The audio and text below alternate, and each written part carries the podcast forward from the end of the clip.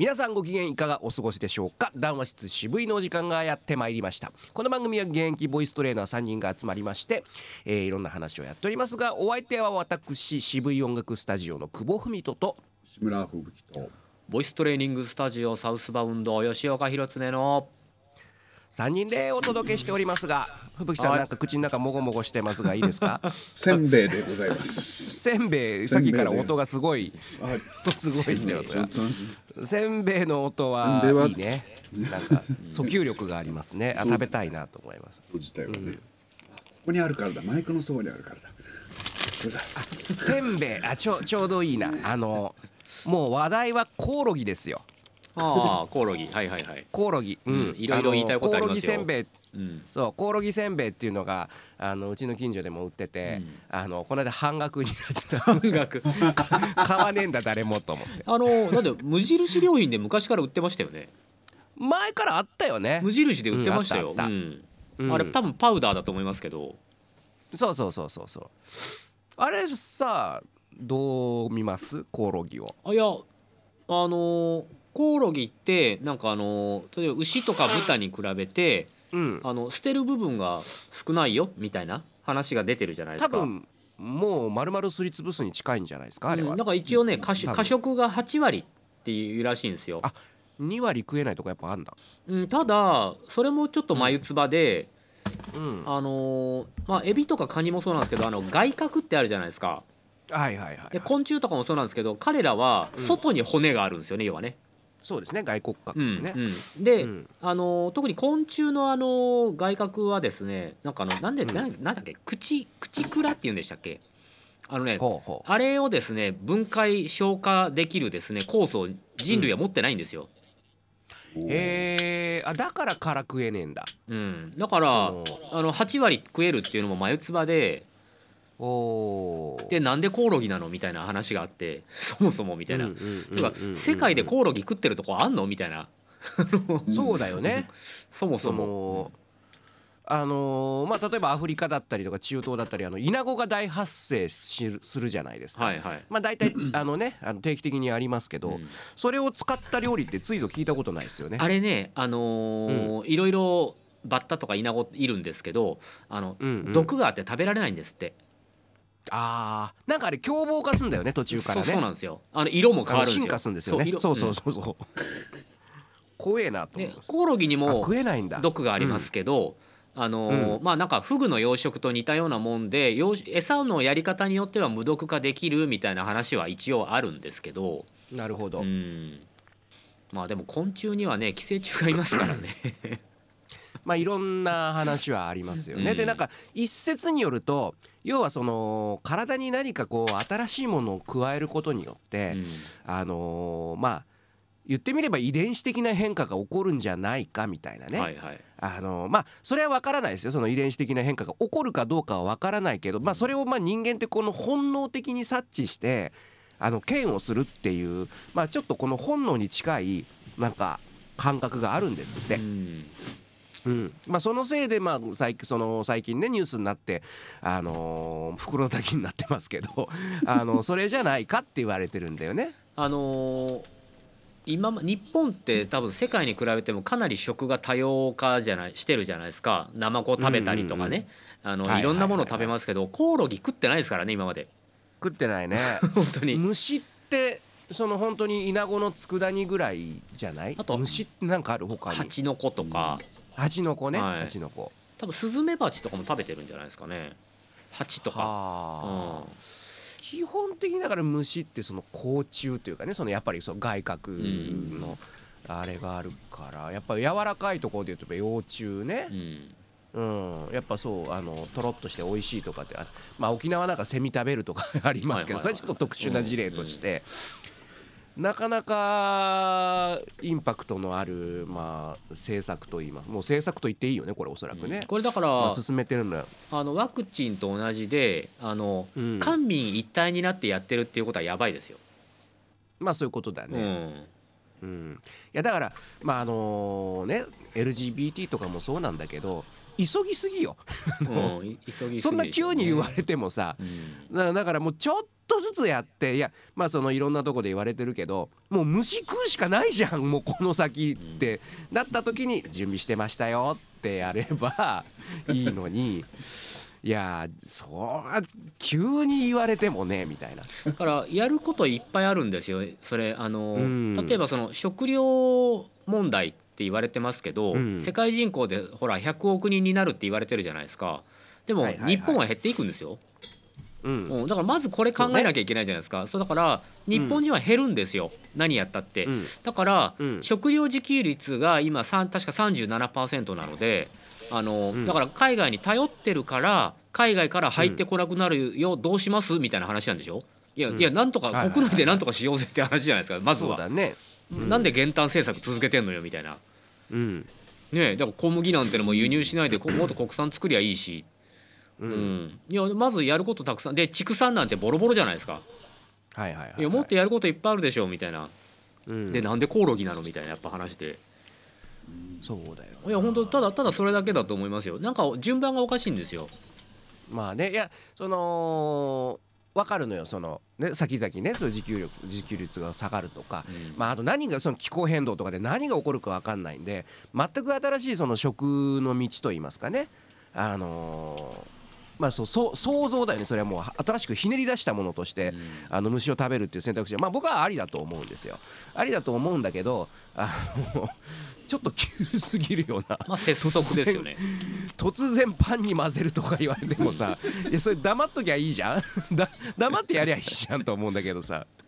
何を食わせたいんですかねみたいなね、ね片やだから牛乳は大量に捨ててね、うん。あの乳牛はまあ殺すのはなんかこうねあの推奨するんだよね今ね、のがあったりとか。えーあとまあこの間もあのなんかあのツイッターで見てたのはそのオスのひよこって全部ね潰しちゃうんだよね。ええそう、えー。卵産まないから。そう。だからあれなんか僕も動画で見たことあるけどあのオスメスね鑑別士っていうのがいるのがはいはいはいはい。有名ですけどはもえーオスと判断したやつはもうなんかベルトコンベヤーみたいなところにこう突っ込んじゃうのよ。ええそうでそれはまあ皆さんよく食べてるあのねチキンマックナゲットになるそれは嘘嘘ですけど。訴えられる。わ訴えられるわ本当でもそれそれを聞くとなんかこう心の中のモヤモヤがもう拭いきれないですよね。いやいやいやいやだからそれはさそう。あななんか理由があんのかな？まあもちろんそのね素人が言ってあのいやそんなことは当然考えてますっていうあ思われそうだけど。ねそれ食肉用にはできんのかなとかね。ねうん。普通に思っちゃうよね。え鶏ってすごい不思議だなと思うんですけど、そのいわゆる生殖行為をしなくても卵を産むじゃないですか。産むね。うん。オスメスって一体何なんですか？じゃあ。卵を産むか産まないかでしょ？だから産まない子がオスでしょ？オスのオスの存在意義。存在意義が。そう。全部メスにしちゃえばいいってそそうでもないのかだからまあ有精卵じゃないとあれじゃない？生まれないんじゃない？うんそうですよね。それはで無精卵はううんん、そうだよね、無精卵は別にあのいくら頑張ってもひよこにはなならないいらなってことかな。あい。くら温めてもならないですよ、ね。うん。あいやだからそう考えると世の中 なんかどうなってるんだ？よくわかんねえなっていうね。えーいろいろありますよねあとそうそのさ最近そのまあコオロギのまあもう次次こんなのもあるみたいな感じでこう出てました。マゴットって聞きました？マゴット。なんか聞いたことがあるような言葉ですけど。新しいこれもまあ食材としての虫なんですけど、ほう。これあのハエの幼虫なんですよ。あそれをマゴットって言うんですか？マゴットあなんか新聞とかにはよく書かれてましたよね。ウジを食べるっていう。そうそうそうそう、うウジってまああの実は結構いろいろ研究が進んでてえーとまあ、よく有名なのはねあのがんを見つけることができるとかね。線虫とかねあのいろいろありますよね、あのまあ、もちろんその衛生的にちゃんと管理して培養されたやつですけども。でそれがまあまあだ要するにさっきの蜂の子のまあちっちゃい版だよね、うん、これマゴットが今研究されてるえーまあ、あのウジはね昔戦場でよく使われてましたよね、医療でね、そうだね、うん。あの腐敗したとこ食べてくれるうん、っていうね。食べてくれるっていうことで、そうだからなんかもう SF のさなんかブレードランナーとかなんかもうディストピアだよね完全にね。うんまことね、うん。はあ。まあなんかなんだろあのイクラを美味しそうに食べるイメージと同じでしょうか、イクラ丼みたいな感じで。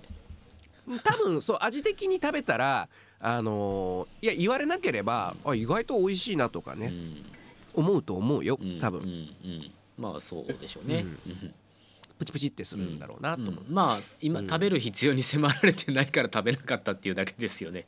そうそうそうそう、うん、うん。いやだからまあ一つ思うのはそこまでやるってことはもしかしたらとんでもない危機を政府は察知してんのかなと。うん、ああそうか。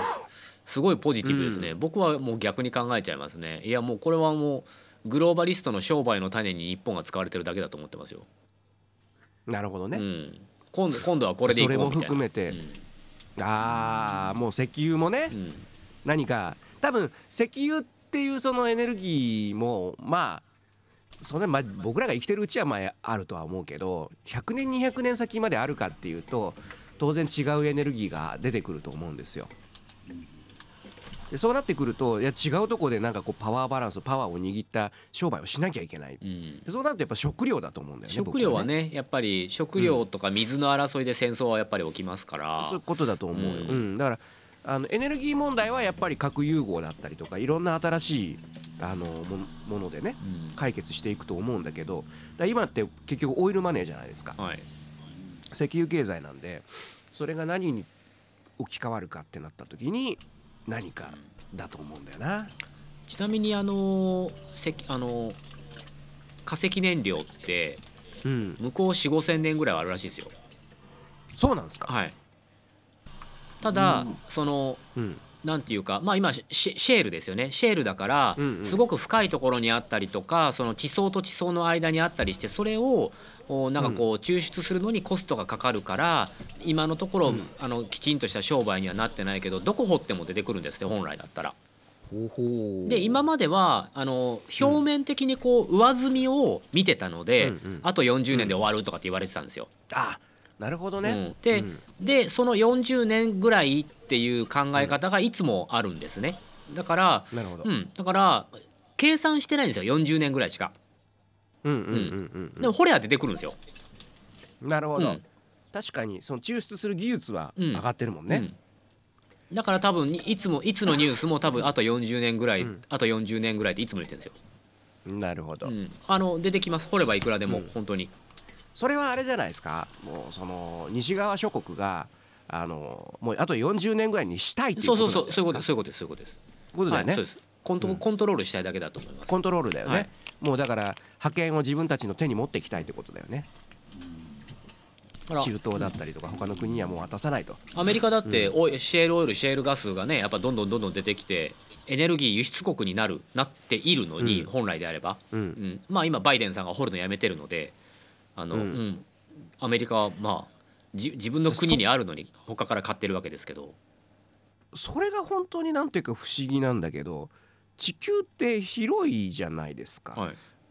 変な話あのグローバリズムっていうか。広いですよ、うん。広いじゃない。広でもさあの僕もこの間フランスに行って思ったんだけどフランスって狭いのね。日本より狭いんだよああフランスああそうですね。国土は。そう。だからヨーヨーロッパとアメリカってまあアメリカアメリカはさ国土は広いですけどヨーロッパってちょっとですよ。ちょっと。うん。もうほんと国土で言えば。アフリカ大陸っていうのがあってさ、ってなった時になんかそのちっちゃいとこがやっぱ牛耳るんだなと思うんですよね。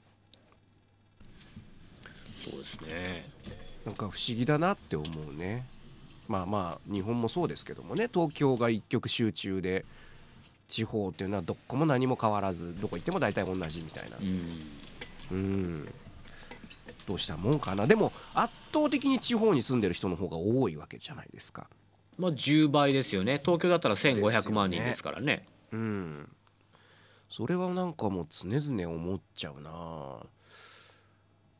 うん。まあやっぱそういう図式なんだな人類というのは。うん支配層がいて、うん。あとはまあ従う方が平和というか楽なんだよな結局。楽ですよね、ううん。ん、それは楽だと思いますよ。うん。難しいですな。でもあれかなその中国中華料理に虫はやっぱあんまないんですかね。まあない。どうなんでしょうね。日本で食べるものはないねやっぱね中国ってその漢方に使うのは虫とか全然使うでしょうけど。薬か。はい、うん、薬としてだってゴキブリとか使うじゃないですか中国って。はいはいはいはいはい。でまあ冬虫夏草とかもあったりねしたり。あの、うん。本当にそういうのはあるけどその食としてはやっぱり昆虫って効かないですよね。ないね、うん。あの割と中華料理もいろいろあってさあの町中華なんかねあの半ちゃんラーメンみたいなのがあるところ は好きだけど、はい。あのいかにも中国料理っていうのはちょっと苦手なんですよ。あの吹雪さんちょっと前に言ったじゃないですか、えー、と赤坂の。あれとか僕ちょっと苦手で、あの料理の内容もそうだし味付けもちょっと苦手なんですよ。ああいうとこでも意外と虫は見ないよね。うん見たことって聞いたことないな。なんかえ得体の知れない料理いっぱいあってさ、うん。ありますよ。クラゲとかもそうだと思いますうん。いいしっぱいあるけどあ聞かないよね。うん。うん、何でも食べると言われるあの人たちが食べない。まあ虫と虫昆虫食っていうとどうしても南半球のイメージありますよね。ああそうですね。うん、なんかうんうん。タランチュラクモ食べたりとか、ああ、うん、なんかそういうのはよくね聞きますけれどうんうん貴重なタンパク源なんでしょうけどね彼らにとっては、うん。う。うんんまああとだからいっぱいいるんでしょうね。いっぱいいる。るんですよね。寒いとこにはいないやつがね。うん。あのあの全世界の中で一番種類が多いのは昆虫なんですよね。ですよね。うんだからいっぱいいるかいっら。ぱいいるから。俺食えばだいぶ楽じゃねえっていう発想は多分、うん自然だと思うよね。うん。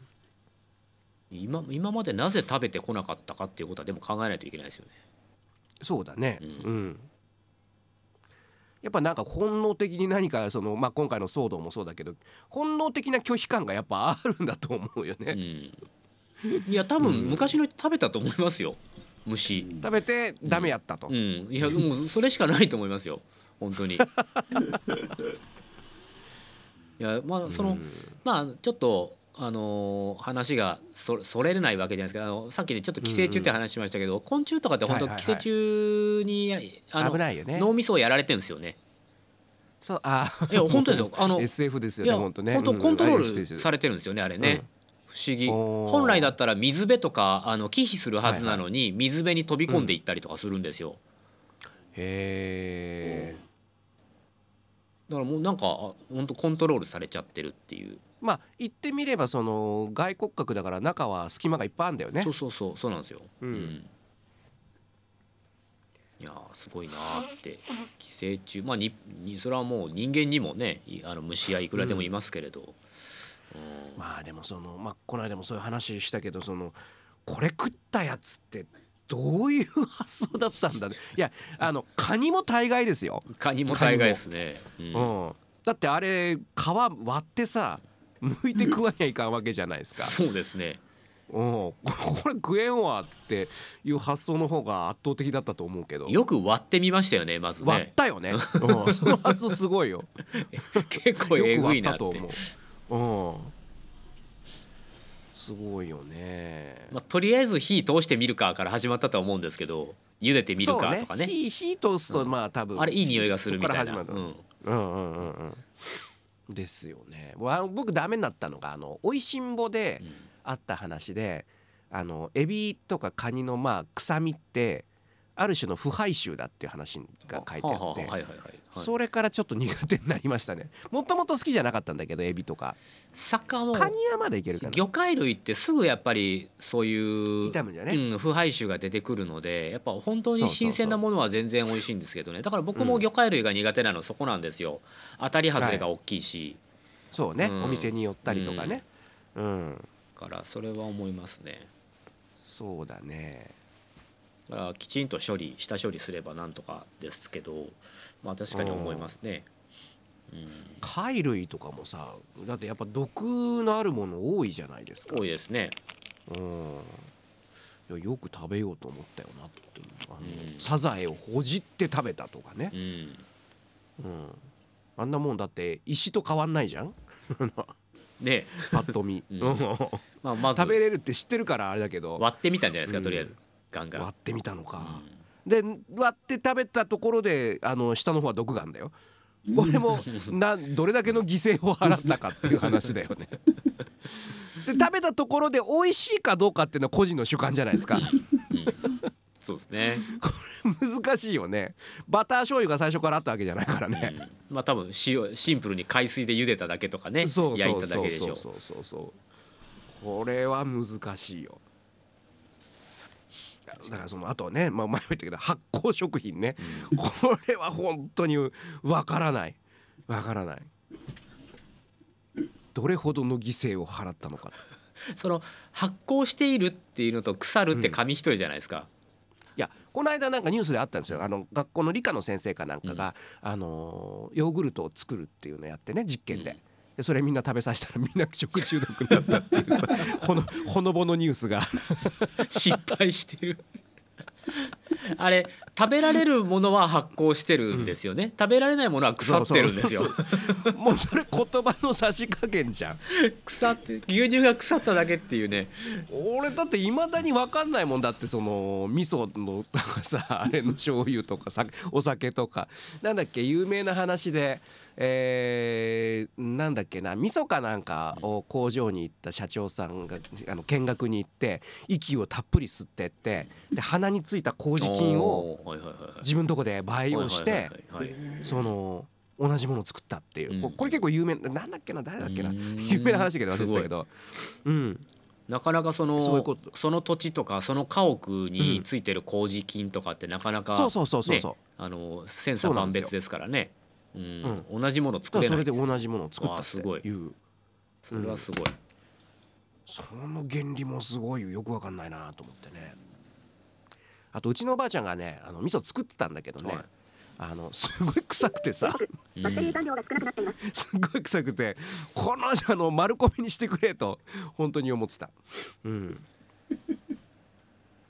まあそのまあね発酵だからこうぬか漬けとかもそうじゃないですか、うん。なんかこうそうそうそう。ちょっと苦手っていうね匂いがするぬか漬けもあれば僕だから苦手なんです。だからおうちのおばあちゃんとか、うん。まあその親戚のおばちゃんとこのがちょっとまあ癖があったんだろうな、ああの、まあこう本当気温とかもにもよるんですけどちょっとそのぬか漬けの混ぜるのとかをあのなんていうんですかね。ちょっと面倒くさがるとあの、急急激に臭くなるんですよね。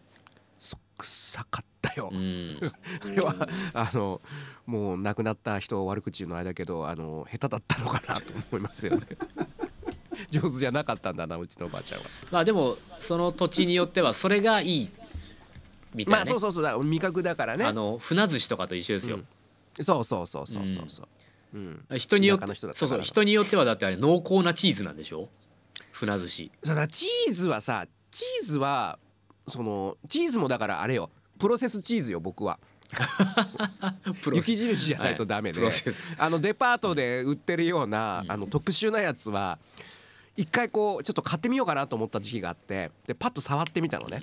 で手 手になんかベタってついて匂ったらくっさってなって。あれはでもうん。お酒お酒に合わせるべきですよ。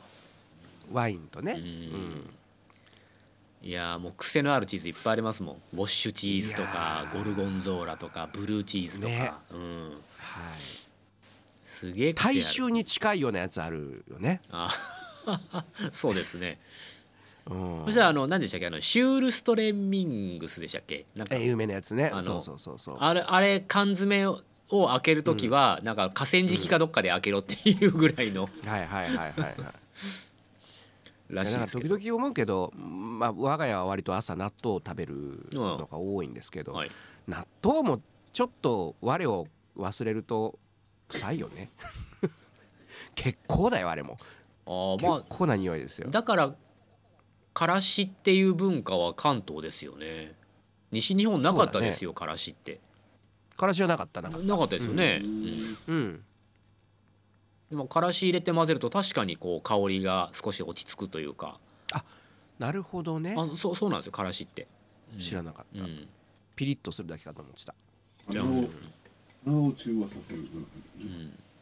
おおいやーだからいろいろあるよなと思いますよ。えーあのだからまあ草屋とか食べたうんことあります？草屋。草屋はね食べれなかった俺。あそうですか？うん。うん。四谷コタンの店長が草屋あんだっつって焼いててもうほんとほんとやめてくれと思ったなんか。ライブハウスで草屋焼く普通。考えられないでしょ。あの草屋を作ってる時の工程がもうやばいんですけど、でもうん。出来上がって干してあの旨味が凝縮してそれを焼いてちょっとちびっといった時はなんかうんああこれ日本酒だわーってなるんですけど。あー。まあその凝縮されたうまみっていうのはねなんとなくわかるんですよ。まあ納豆もそうじゃないですか。大豆と違ううまみってああって。あのそれはわかるんだよね。でそれが多分ね薄まった時に臭くなるんですようん。ね、そうそうそうだうん。もう塩辛とかはい。苦手かなと思いますね。食べられるものもあるんですけど、うん。臭みうん臭みを凝縮すると多分ひっくり返るんだよね、あのここのスタジオのすぐそばにラーメン屋があってあの行列のできるラーメン屋なんだけど臭いのよ。うんはい。とにかくなんかいろんな、まあ、魚介の匂いがメインかな。肉よりも魚介の匂いがすごいんだけど臭いなと思ってですごい行列できてるからある時食べたらもうすごいうまいのね。もうすごいうまいんですよ、うん、醤油ラーメンで僕多分東京で一番うまいと思う、へえ。うん、でもやっぱりその表出るの匂いとはちょっと違うというかあこれを凝縮したら確かにこれやなっていうのはすごく理解しました。うん、ラーメン屋ってね換気扇から出てくる匂いって基本臭いですからね臭い。だからそそこでジャッジするんだよね。うん。うん、だかとら豚骨ラーメンとかもう匂いがしないとこは入っちゃいけないってよく言われます。うん獣臭がね、そう。臭い臭いやつそっか食料問題は一体どうなっていくのやらと。いやもう米作ったらいいですって。もう本当に。ねいやもうもうだから本当に。あのーどう考えてもそのねさっきの吉岡さんの話じゃないですけど、あのーどう考えても人口は減少するわけですよ日本の場合。うんやりますやります、うん。でなった時にまあその一つの考え方だよね、あのーじゃあミニマムに生活できるように暮らしていけるようにするっていうのも僕は一つ絶対アイディアだと思うしそのためにこういろんな AI 技術だったりとか先端技術を使っていくっていうのは僕はすごくいいとは思うんだよね。あの一説によるとですね、日本人はちょっと増えすぎていると、うん。であのーやっぱりそのまあこのまあ、僕いつもよく大いなる意志とか言いますけどあの、うんうんうんうん。大いなる意志っていうのはこのちょっとねあのディープステートじゃないですけどそうそういうちょっとこう、そういうのな感じで、ね、人口削減とか言うんですけどまあこれに関しては地球の意志かなっていうところもあるんですよ。うんうんううん。ん、で日本の国土からすると1億2700万人ってやっぱり多すぎて。うん。だから6,000万人ぐらいがちょうどいいんだよっていう学者さんがやっぱいるんですよ本当に。うん。それあの進次郎君も言ってたね。うん、それで なんでかって言ったら今ほらあの、うん。結婚をしないとかあの、うん。こあの子供を産まない女性っていうのがやっぱすごく増えている、はいはいはい。うん、これはやっぱりそういう現れの一つであると、うんううん。ん。そういう、まあ、流れになってるんだよねと、うん。うん。うん、だから今豊かで人が多すぎるっていうところもある,、ね。あるらじゃないかと。と当然ですよね。だって昔はだって知らない人のところに嫁がされて結婚して子供56人産まされうて、ん。でその56人産んだ中のやっぱ1人2人は必ず死んうで、ん。とかっていうことが当たり前だったわけじゃないですか。それはやっぱ今のあの倫理観から考えるとおかしな話で。だから戦後になって人口はすごく増えたわけですよね。医療体制もしっかりして、ううん。ん。でかつ昔のようにたくさんあの多産ですよね。多産文化であり。そうう、ん、でドカンと増えたわけですよね。はい。だから先進国は軒並み少子化なんですよ、うん、それは当然でしょうね。うん、うん。だからまあ先進国ほどまあ人口は減っていくっていうところで。じゃあ人口が減ったところで何が問題なのっていうところも一つあるんですよねだから、うんうんあの今は問題があるかもしれないですよ。うんうん。社会保障費の問題とか。ではいはいはいはい。でも第二次ベビーブームの我々ぐらいがいなくなったら落ち着くんじゃないですかね。うん。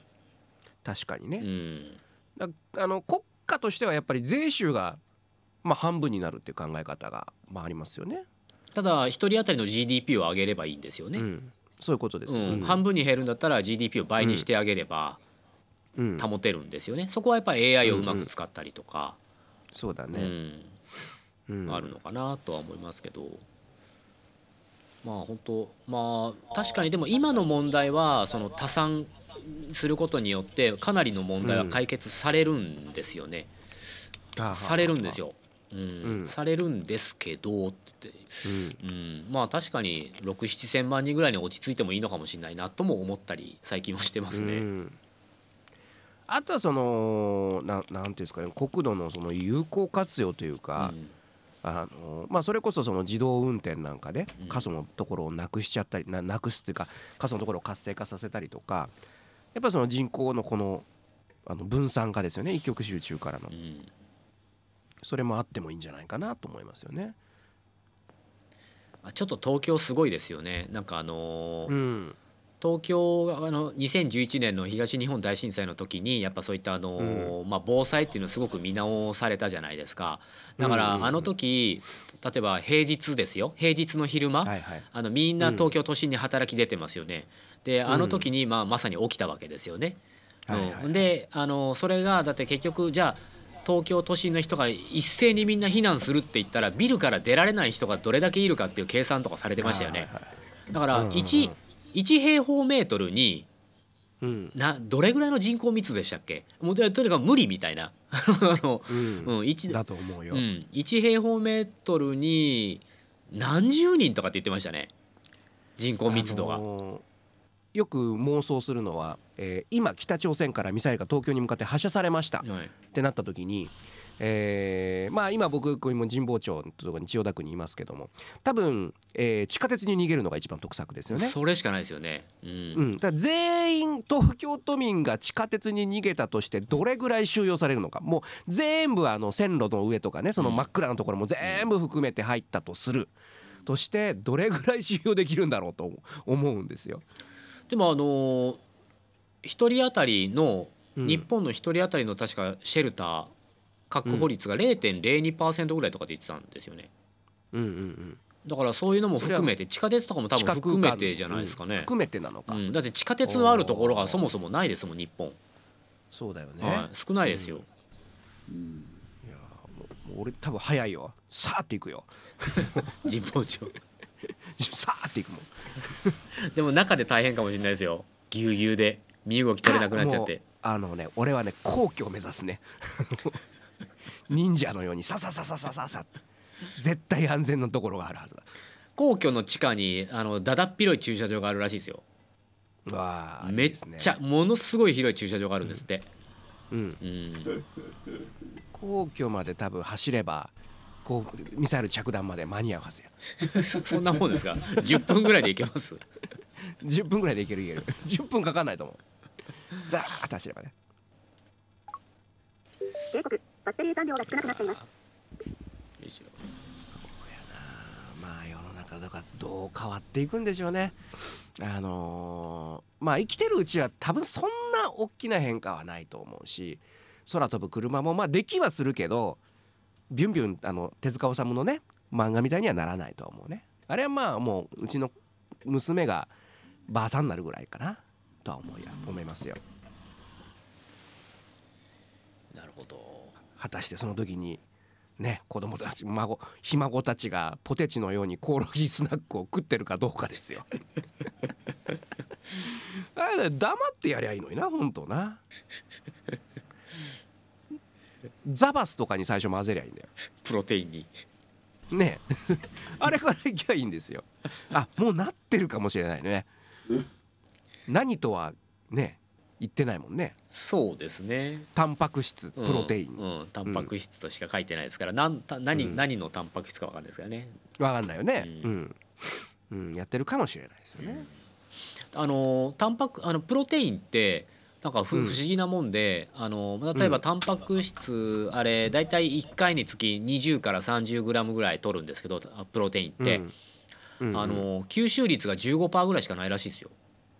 おおうんだったらもう本当にその食品から肉を食べるとか肉卵を食べるとかうん。の方がやっぱりはるかに吸収率がいいらしいんですよ。ということはですよ。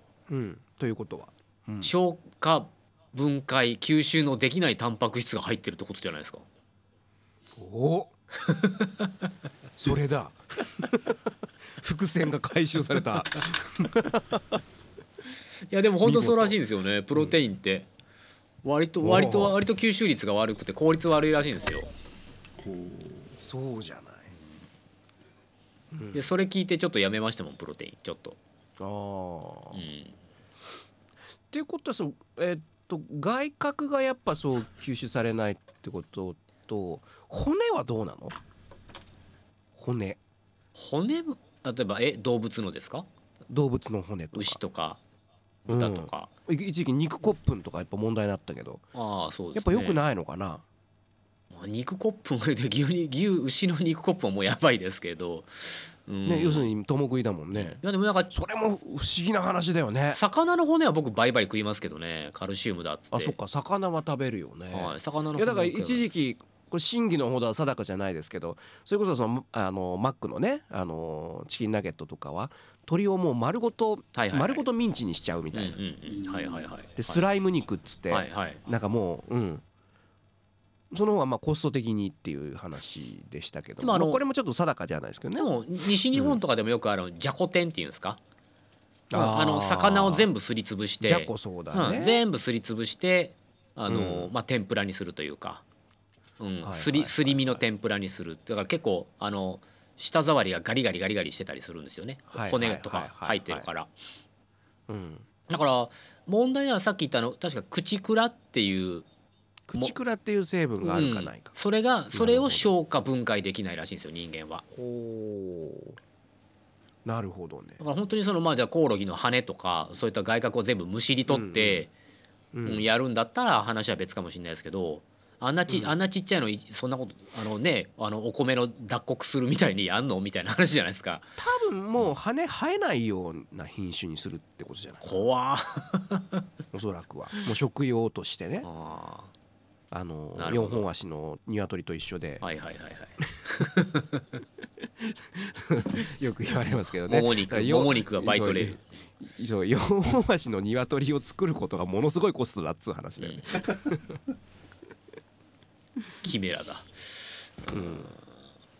まあそうでしょうね。まあそうそう。まあ 何何やってたっておかしくないもんうん。な、いやよく嫁と話するのは あの牛ってそんなにいるかなっていう話よくするんだよね。ああ。鳥はわかると。鳥はわかる。ななんとなくね。あのただ鳥っつっても基本足2本だしそんなにいるのかとかね、まあもも肉だけじゃないですからね。うんうんまあまあね。そう。だからそう考えると、まあ、鳥はまだわかるとして牛ってそんなにいんのか。どう考えても人間の数倍いないと賄えないよねっていう話で。牛謎が多いと思うんですよね。そうまあ、食べるとこいっぱいありますけどね牛もね割と、まあね。うん。うん。内臓も食べるね。食べますしめちゃくちゃいっぱいいたとして全人類が一日食べたらまた次の日分ある？っていう話。それ考えると眠れなくなる。まあ牛牛だけじゃねちょっと足りないでしょうけど。そうそうそうそうそう。そういうことよ時々思うですよ。だからやっぱチキンがメインですよね。早いですから。やっぱそうだよね。早いですよ。安い、ううん。ん。そうだよね。うんでも食料問題でしたね今日はね。今日は食料問題でしたね、だからいずれだからコオロギから肉を作る技術とかも出てくんだろうね。謎肉。謎肉が、うん、そこまでそこまで行って発表すればいいんだよ多分、うん。できましたと、そう。もう今みんなサクサク食べることしか思いつかないから。コオロギせんべいこういうことで。すねそうそうそう。そううんこういうことになっちゃうわけ、ははい、ということで、えー食料問題。え今日はですね 食料問題の、えー日本の明日を考えるの会でございました。次回は何のことになるやら、はい、ということで、えーお相手は渋い音楽スタジオの久保文人と志村吹雪とボイストレーニングスタジオサウスバウンド吉岡弘恒の3人でお届けしました。また次回お会いしましょう。さよなら。さよなら